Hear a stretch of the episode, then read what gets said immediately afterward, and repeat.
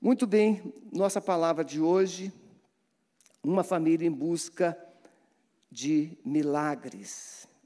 A sua família está precisando de um milagre? Muitas famílias não recebem milagres porque dizem que está tudo bem. Se você diz, você vai ao médico e o médico diz: Qual é o problema? Não, doutor, está tudo bem. E ele vai perguntar: Então o que você vai fazer aqui? Não, só vim te ver. Não é verdade? Se você vai a um consultório, o médico subentende que você veio com alguma situação que você não tem controle. E ele vai perguntar: qual é o problema?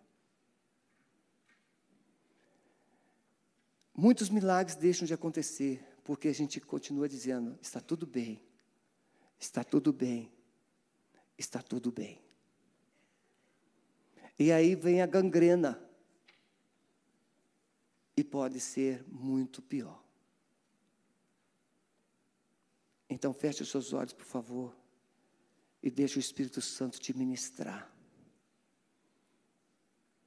Amado Espírito Santo, nós olhamos um auditório de vidas preciosas, mas o Senhor é aquele que sonda os corações. O Senhor conhece o que realmente está sendo vivido por cada um e por cada família. Venha falar conosco nesta manhã, Senhor. Libera o nosso ouvido para ouvir, libera o nosso coração para receber, libera a nossa mente para entender o que o Senhor vai nos falar. E traz uma unção para que a palavra seja transformada em fé, e essa fé em poder para quebrar as cadeias, os enganos, sarar as feridas e trazer os sonhos de volta. Nós pedimos assim, em nome de Jesus. O texto que nós vamos trabalhar é muito conhecido: Jesus transformando água em vinho. Está em João, Evangelho de João, capítulo 2, a partir do verso 1. E ao terceiro dia fizeram-se umas bodas em Caná da Galileia, e estava ali a mãe de Jesus, e foi também convidado Jesus e os seus discípulos para as bodas. E faltando vinho, a mãe de Jesus lhe disse: Não tem vinho. Disse-lhe Jesus: Mulher, que tenho eu contigo? Ainda não é chegada a minha hora. A sua mãe disse aos serventes: Fazei tudo quanto ele vos disser. E estavam ali postas seis talhas de pedra para as purificações dos judeus, e em cada uma cabiam dois ou três almudes. Disse-lhes Jesus: Enchei d'água essas talhas, e encheram-nas até cima.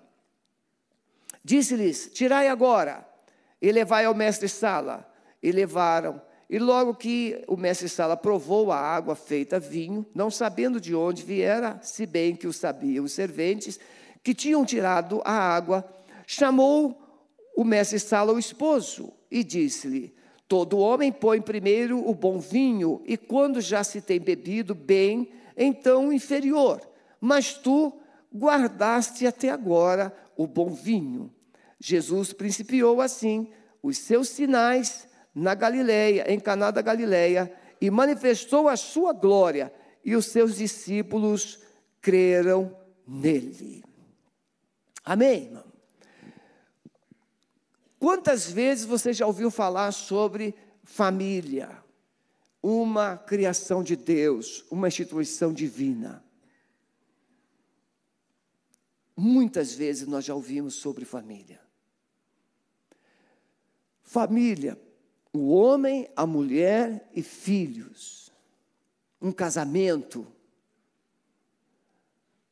que vivem em um determinado lugar que buscam o mesmo propósito, que anseiam por tempos de paz, de comunhão, de relacionamentos. Família.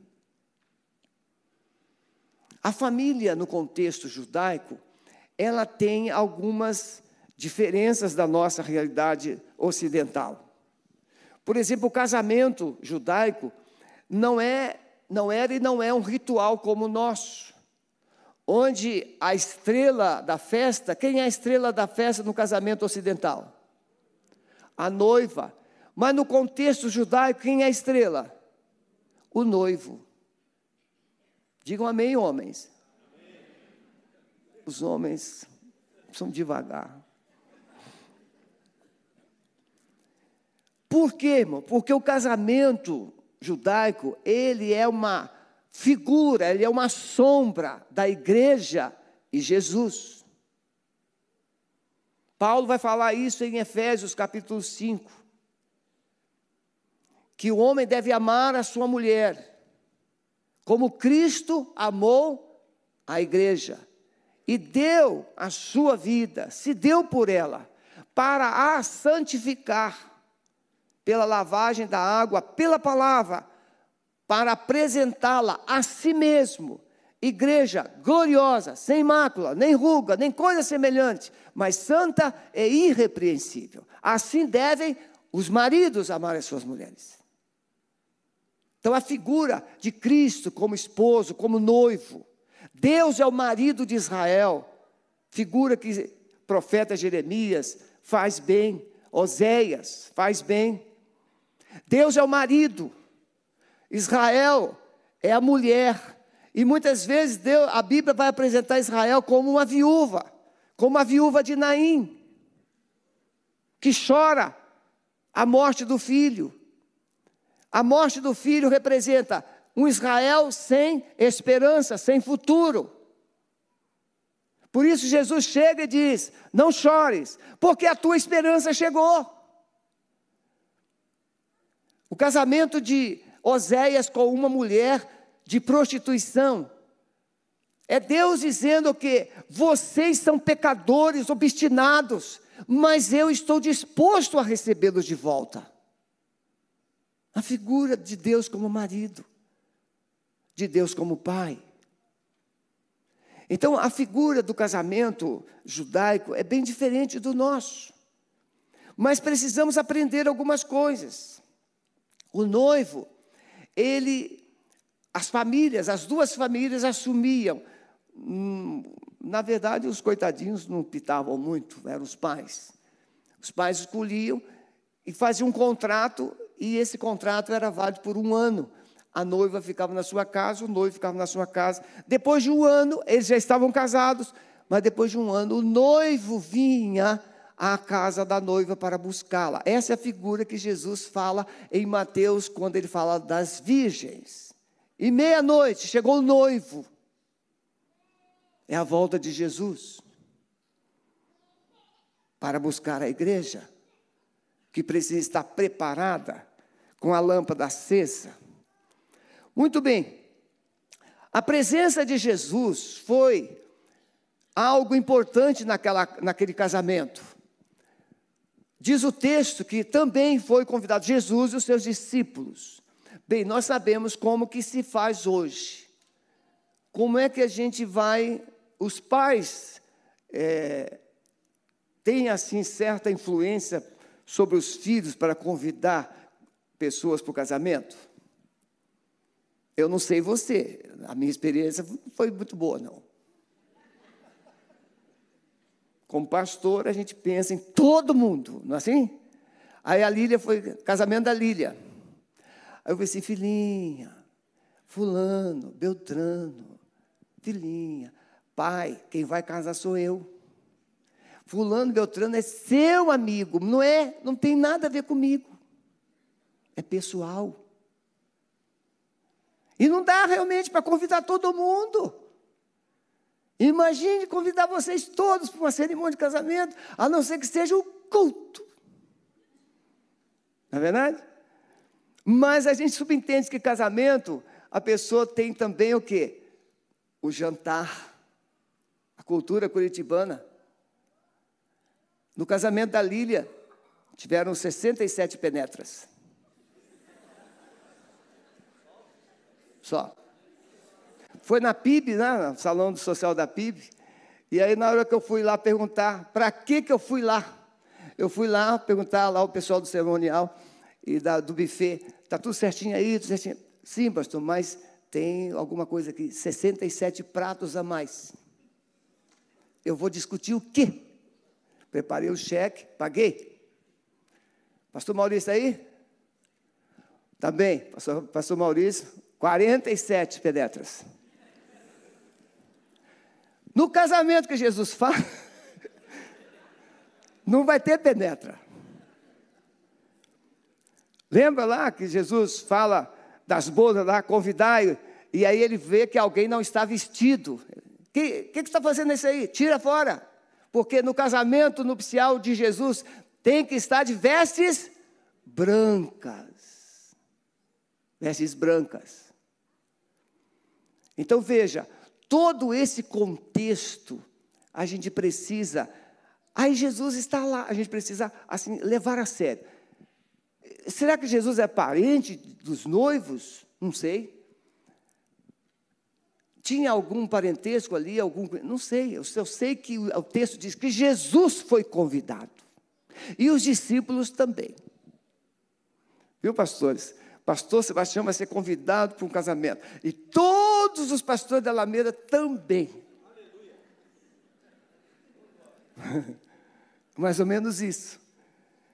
E aí, no meio do casamento, no meio. Porque quantos dias demorava? Quantos dias demora o seu casamento aqui no Brasil? Você acaba o mais rápido que puder, porque o negócio pode ficar difícil. Não é assim? Pode faltar vinho também.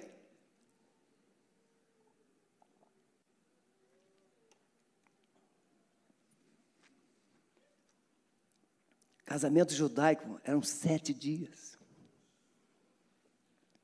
Haja comida. Haja bebida. Sete dias. E no intervalo desses dias, que nós não sabemos qual dia, che chega alguém e fala para Maria: o vinho acabou. Só que o vinho, a gente pensa só no vinho, assim, a bebida. Só que tem muito mais coisa por trás disso. Quer ver um exemplo? Vamos imaginar que a Meg prepare lá um, um buffet. A Meg prepara buffet. E aí a pessoa fala assim: Meg, eu quero um buffet para 100 pessoas.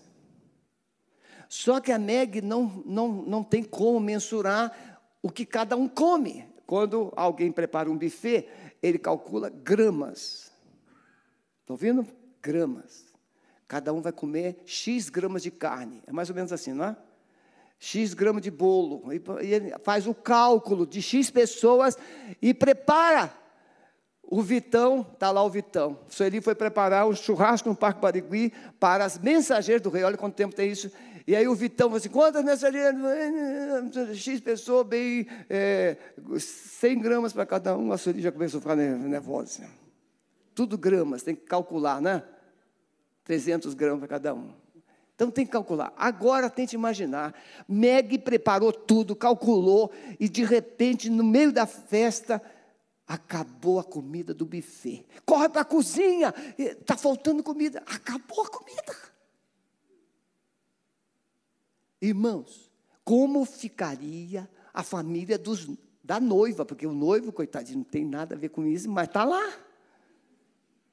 A responsabilidade de buffet é da noiva. Os homens digam amém, pelo amor de Deus. É da noiva. É claro que o noivo pode ajudar. Poleto vai casar aí a filhinha agora. Né? Já estava ali fazendo os cálculos. Muito bem. Faltou comida. Vai à cozinha. Está faltando comida. Bota aí, esquenta mais. Não, acabou tudo. O que dizer para os membros, as pessoas que estão assentadas lá na mesa? Alguns estão lambendo os beiços e os outros estão assim. Não tem mais não? Porque algum, alguém não comeu. Deveria ter alguns membros da igreja de Corinto no casamento, porque os corintos comiam tudo antes dos pobres chegar. Meg ficaria mal, porque não fez, esse era o contexto, irmão, não fez direito. E os noivos ficariam pessimamente mal, porque que vergonha, faltou comida na festa. Irmãos, a falta de vinho faria uma exposição vergonhosa para os noivos. Por isso, Maria vai de forma bem sutil a Jesus. Ela sabia que Jesus, mas irmãos, isso tudo é didático. Ela vai de forma sutil a Jesus e diz: Olha, faltou vinho, acabou o vinho. Porque Maria sabia o que isso implicaria para os noivos, para os familiares. Ela vai a Jesus e diz: faltou vinho, acabou o vinho. E Jesus pergunta: o que, que eu tenho a ver com isso?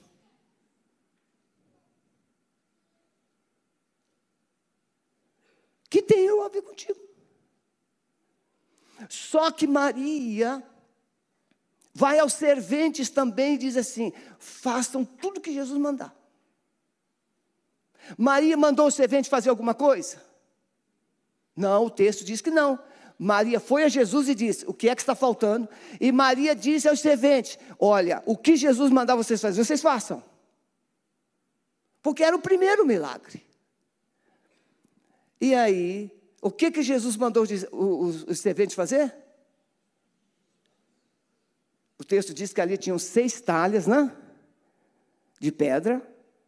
E Jesus manda os, os serventes encher as talhas de água e aí começa a festa, começa o milagre.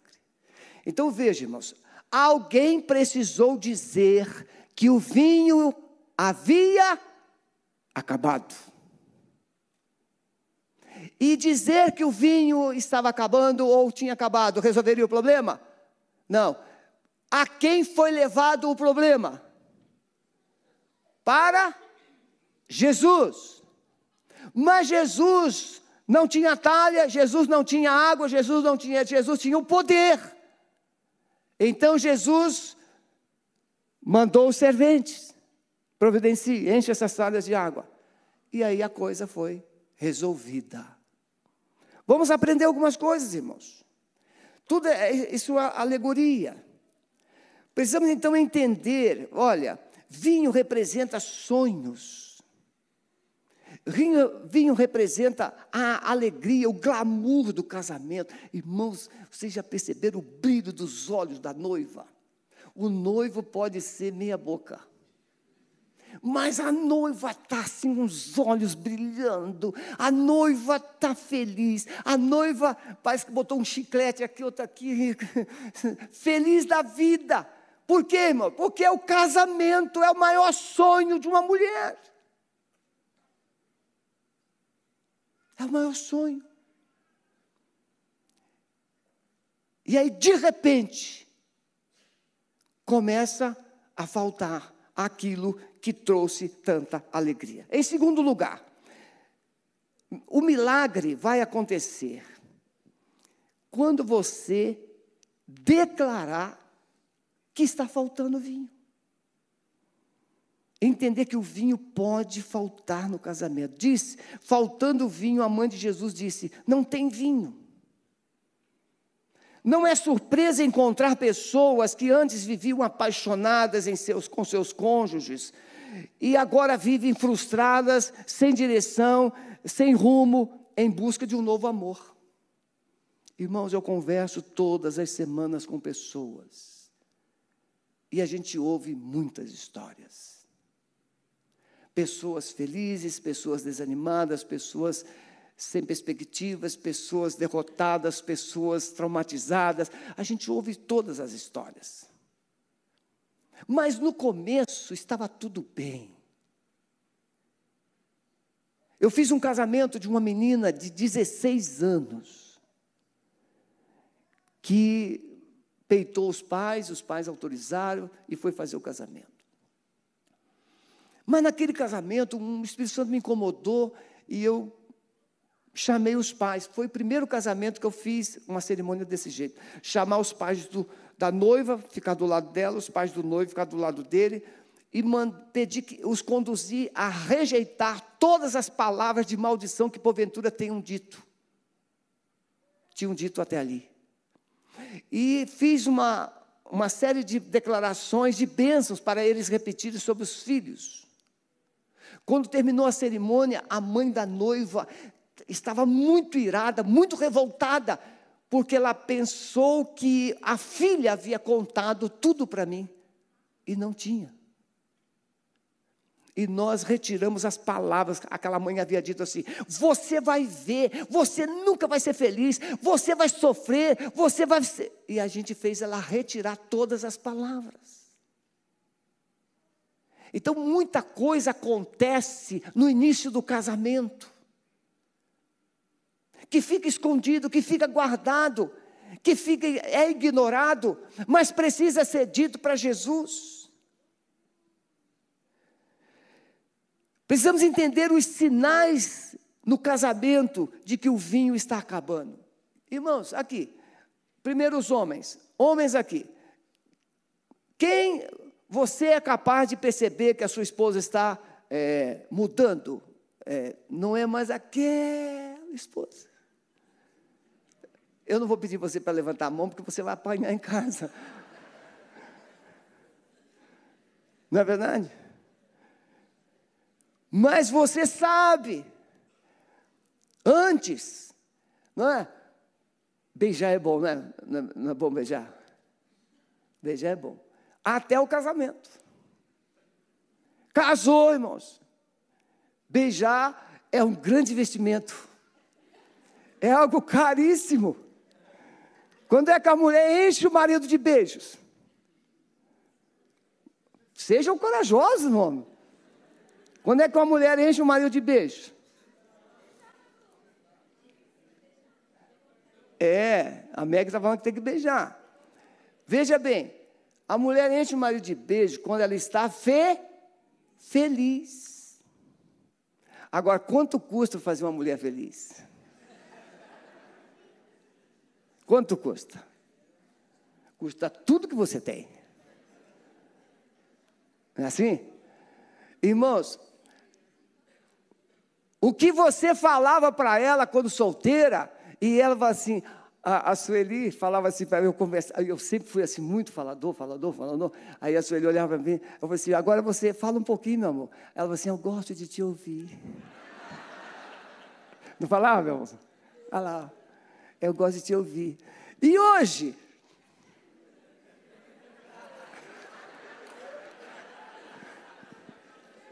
Você está entendendo? Mas o que é que eu falava para a Sueli? E o que é que você falava para a sua namorada, que hoje é sua esposa, antes do casamento, até o casamento? Você falava de sonhos.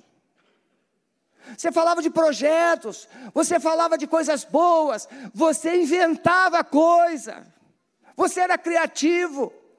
E hoje? Hoje, muitas vezes, um cônjuge chega para conversar, para criticar, para cobrar para penalizar. E aí você quer receber beijinho?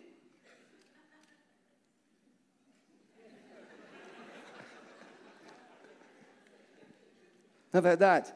Então veja, o vinho, o pote estava cheio, mas se você não repor o vinho, vai acabar. Se você não renovar o pote, vai acabar. É porque eu não posso viajar, mas aquele relógio não deixa. Senão eu ia contar algumas histórias bem legais para vocês. Sentimento, é, alguém gosta de história. Sentimento não é mais o mesmo de antes. No entanto, o sentimento é produzido por uma nova forma de pensar sobre o outro e sobre a vida. A perda da alegria, a perda da compreensão, a perda do respeito. Irmãos, a gente sabe, a menina sabe que o rapaz é meio devagar, mas ela ama ele. Ah, eu gosto tanto dele. Ela sabe que vai ser uma ameaça, mas ela acredita no miserável. Ela acredita até a última gota para ver se ele melhora. Quem aqui já viu uma mulher casada com um homem que bebe, um homem que fica nervoso, que espanca, que é violento, que é agressivo, e ela faz tudo para agradar, para ver se ele melhora. E às vezes a gente encontra outras tantas mulheres que têm um marido atencioso, que ele lava louça, que ele faz comida, que ele ajuda a tomar conta das crianças, que ele é provedor, que ele é, ele é, ele é, e a miserável da mulher não dá nada para ele. Irmãos, eu não estou preocupado se você vai ficar feliz comigo, nervoso comigo, chateado comigo. Eu quero que você entenda que o vinho vai acabar se você não renovar o pote. O vinho não é mágico, o vinho é provocado. Só Deus pode fazer multiplicar vinho, a água em vinho, transformar a água em vinho, mas você pode repor vinho, porque ele representa ou simboliza alegria, bom humor. Onde está Beatriz aqui? Bia está ali. Eu estou ensinando o Jefferson a ser bem-humorado no casamento. E o Jefferson é bem engraçado, é bem-humorado. E eu vou ter que dar, vou fazer o curso de noivos agora, com permissão do Ministério de Família, já pedi permissão. E vou dar alguns conselhos secretos para o Jefferson. Porque eu não sou o pai da Beatriz, mas eu sou o tio que entrei na família e eu fui o. Como é que a gente fala quando ajuda alguém a encontrar um casamento? Pupilo, pupido, cupido, cupido. Eu fui cupido do pai da Bia. O pai da Bia é um descendente afro de dois metros de altura.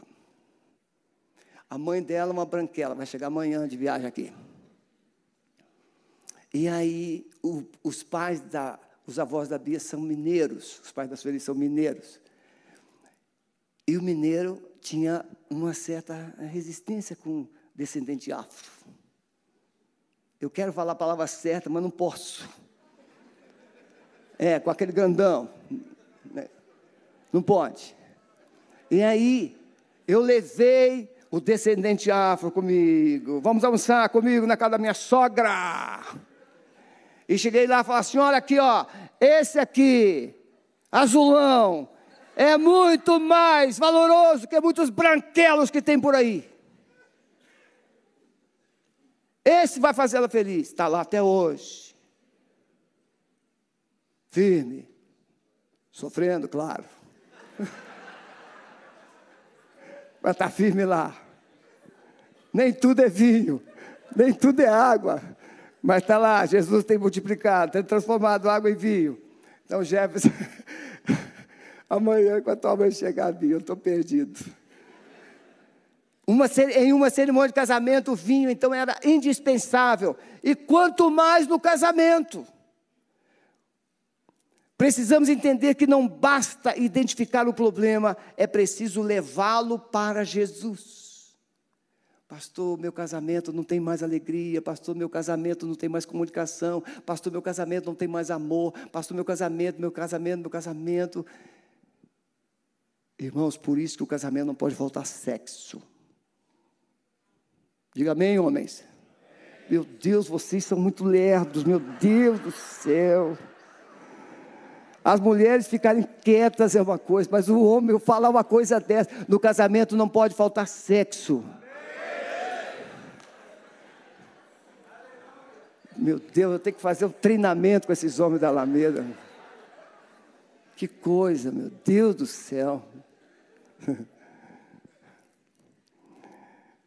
Eu vou contar para os homens, o, o Deus, eu conto para os homens, em particular, a história do cara que fez 60 anos. Claro que eu não vou, meu amor já sabe que eu não vou contar aqui. Tá, tá ele foi identificar, faltou vinho, mas foi levar para Jesus. Irmãos, tem casamento que está sem sexo há um ano, dois anos, três anos. O pote de vinho já até rachou. Jesus vai ter que primeiro consertar o pote, para depois mandar encher d'água. E vocês sabem que eu estou falando a verdade aqui. Vocês sabem que eu estou falando a verdade. A coisa é séria. Mas foram levar a Jesus. O que adianta dizer assim, meu casamento está mal, meu casamento está assim, e esconde, e aí sai de mãos dadas, e vão para todo mundo ver que está bem, e você sabe que não está bem, e você não diz para Deus que não está bem, e você não busca ajuda, e quer felicidade. Não, irmãos. É preciso buscar ajuda logo que o problema começa, surge. Eu falo assim com os noivos ou com casais novos. Se você deixar acumular, veja, vamos aqui. Você paga aluguel, paga condomínio, você paga luz, paga água, e aí você está passando uma crise, deixou e deixou, deixou, juntou, juntou 20 contas. É mais fácil ajudar uma pessoa com uma conta atrasada ou com 20 contas? Com uma conta, sua bênção. Então é muito mais difícil ajudar uma pessoa com, muita, com muitas contas. Mas com uma conta só é mais fácil. Se você tiver um, um probleminha surgir no casamento, corra para buscar ajuda, porque antes que esse problema se torne um problemão. Mas não, eu tenho um nome a zelar. Daqui a pouco todo mundo vai ficar sabendo que você não vai aguentar carregar essa banana. Não vai. Você tem que resolver. Quem gosta de banana caturra aqui? Levanta a mão. É, pouco banana flambada. Quem gosta? Oh, todo mundo gosta, porque botou açúcar, deixa eu queimar. E aí bota um sorvetinho do lado, às 11h50 da manhã.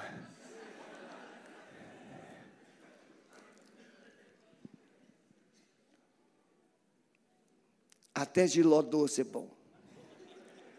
Último lugar, irmão, precisamos entender que Deus está pronto para fazer um milagre em sua família. O que Deus precisa para fazer um milagre na sua vida, no seu casamento e na sua família? Que resposta você daria hoje? O que eu preciso fazer para Deus fazer um milagre na minha vida, na minha, no meu casamento e na minha família? O que eu preciso fazer? Eu preciso dizer que preciso de ajuda. Você manca porque você está com problema de tendão, você está com problema no joelho, você está com problema, você precisa, vai no médico, ortopedista, você precisa, doutor, precisa de ajuda. Você vai dizer onde está o problema, você vai dizer qual é o problema, você vai dizer que precisa de ajuda para resolver esse problema. Onde a sua vida não está funcionando, você precisa dizer. Abrir o coração. Porque aqui para a gente, irmãos, o carro original não vem com defeito. Mas o carro que já foi usado tem defeito. Por isso que tem os mecânicos. Por isso que tem assistência técnica. Por isso que tem as oficinas lá das concessionárias. Deus fez o Adão e Eva perfeitos. Mas depois de Adão e Eva, todos os homens ficaram o quê? Com probleminha, né? Probleminha. E as mulheres? Um problemão. Por quê, irmãos? Porque Deus faz bem, nós usamos mal. Muitos casamentos sofrem e acabam pelo fato das pessoas não admitirem que precisam de ajuda. Se omitem. Tem um nome a zelar. Preste atenção aceitar e submeter ao processo de restauração. O que Jesus precisou? Talhas. Seis talhas, irmãos, não são assim aleatório. Na Bíblia, o número seis é um número que é aquém de Deus. Não é só o número da besta. É aquém de Deus, abaixo de Deus. Seis talhas, representando a fragilidade humana, representando as fraquezas humanas, representando a insuficiência humana. Jesus manda encher as talhas. As talhas são de barro. Talhas podem representar você. Mas veja, a talha ou vaso seco é mole ou duro? É duro. A resistência humana, o coração duro. Um coração resistente que Jesus precisa trabalhar. A água dentro das talhas pode representar, você precisa se arrepender dessas coisas que têm tornado o seu coração duro, empedernido, resistente. Jesus está construindo um processo de restauração, passo a passo, talhas, homens imperfeitos, incompletos, insuficientes, duros. Coloque água, arrependimento, quebrantamento. Porque se houver arrependimento e quebrantamento, vai se transformar em vinho, alegria vai voltar. Mas não há alegria de volta em corações que não se arrependem, não há alegria de volta em corações que não se quebrantam, não há alegria de volta em corações que permaneçam, que permanecem duros, resistentes. Então as talhas não é uma questão aleatória. Ela serviu para a purificação, a água para a purificação, esse arrependimento, esse quebrantamento. E quando é que o milagre acontece, irmãos? Quando as talhas são cheias. Jesus não chegou lá perto das talhas e fez, abra cadabra. Não fez isso. Jesus não fez uma oração. Jesus mandou encher as talhas. E depois disse: Tirai agora a água e leva. E não era mais água, era vinho. Irmãos, por favor, preste atenção. Sua vida pode estar vazia, ressequida, dura, sem esperança, sem nada. Mas se Jesus produzir em você quebrantamento e arrependimento, o Espírito Santo produz isso. Ele pode transformar você no primeiro homem, na primeira mulher.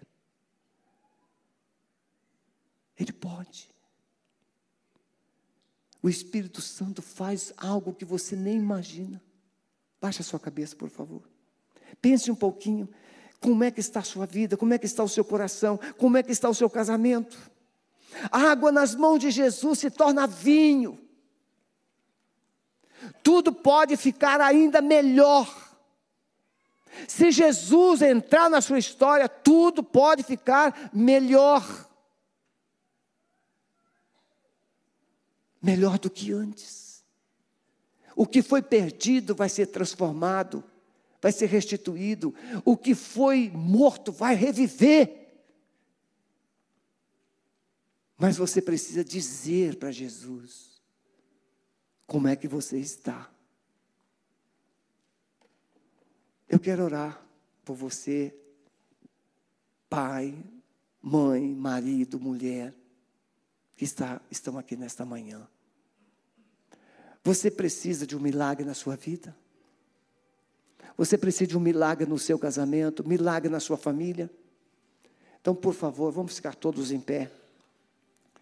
E se você precisa e quer esse milagre, deixe o seu lugar e venha aqui à frente, nós queremos orar por você. Em nome de Jesus.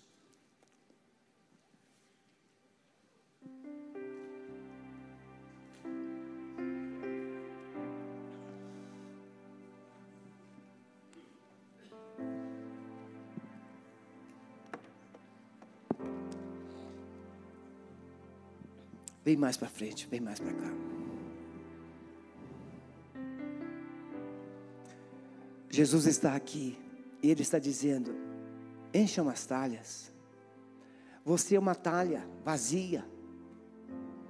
Jesus não pode transformar talhas vazias. Ele precisa primeiro encher. Encher com arrependimento, encher com quebrantamento. E quando ele encher você, ele traz quebrantamento, ele faz o milagre. Ele transforma aquilo que está feio em belo, aquilo que está triste em alegria, aquilo que está morto volta a viver. Jesus está aqui para transformar a sua história.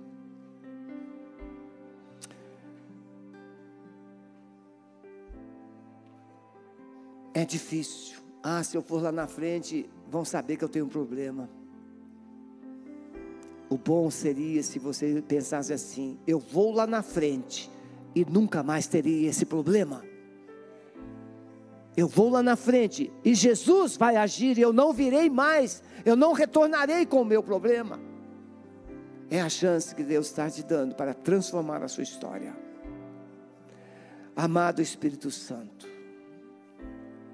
temos aqui corações, famílias, que estão com seus potes vazios, ressecados, sem esperança, sem alegria, sem paz, sem perspectivas, vivendo suas crises, vivendo suas dificuldades. Mas, Senhor, há uma esperança e eu profetizo agora que os potes estão sendo cheios. O arrependimento está sendo gerado, o quebrantamento está sendo gerado, o reconhecimento de que dependem de Ti está sendo gerado. E agora, Senhor, com esse arrependimento, com esse quebrantamento, eu profetizo que a água está sendo transformada em vinho, a tristeza em alegria, o choro em esperança, o ódio em amor eu profetizo casamentos novos, vidas novas, famílias novas, para a tua honra, para a tua glória. Esses pais, esses cônjuges aqui, serão instrumentos do Senhor para encher os potes vazios dos seus filhos. Filhos serão cheios da tua presença. É a nossa oração, em nome de Jesus. Amém. Fiquem em pé, vocês que estão aqui à frente. Nós vamos terminar o culto cantando. Você que está nos acompanhando pela internet, nós queremos agradecer. Se posicione, há esperança para você. Jesus te ama, Ele está aí. Aqui nós encerramos a nossa transmissão. E você que está aqui, saia desse culto, decidido, decidida não é fácil para ninguém. Eu e Sueli, fa, família pastoral, nossos filhos nunca foram perfeitos, mas foram vencedores. Deus não precisa de filhos perfeitos, Deus precisa de filhos obedientes e vencedores. Tem muitos pais matando filhos matando sonhos de filhos, exigindo deles perfeição. No Japão, o maior índice de suicídio é decorrente de pais que exigem perfeição dos filhos. Nota 10, 10, 10. Se tirar menos de 10, é um filho péssimo, porque envergonha os pais. Parem de procurar filhos perfeitos. E ensine filhos obedientes a Deus, apaixonados por Jesus porque Ele é o nosso modelo, Ele é o nosso exemplo. Que Deus abençoe vocês. Podem voltar para os seus lugares. Se você aqui na frente veio alguém que não é membro da Alameda ainda, passe lá no estande. Pastor Maurício está lá, pronto para te receber e te dar uma lembrancinha. Vamos adorar encerrando o nosso culto.